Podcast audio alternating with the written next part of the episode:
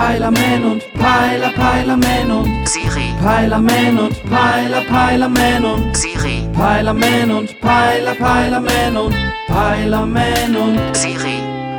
Ey, sag mal, Siri, wie hat Annemarie Kramp-Knarrenbauer eigentlich den Job als Verteidigungsministerin bekommen?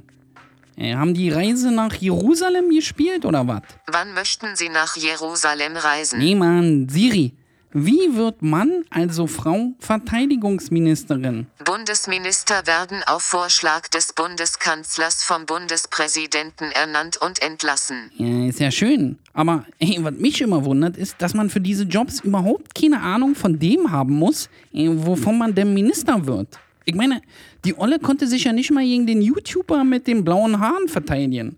Und sie sieht auch nicht gerade wie jemand aus, der sich mit Krieg auskennt. Außer vielleicht Zickenkrieg in der Partei oder was.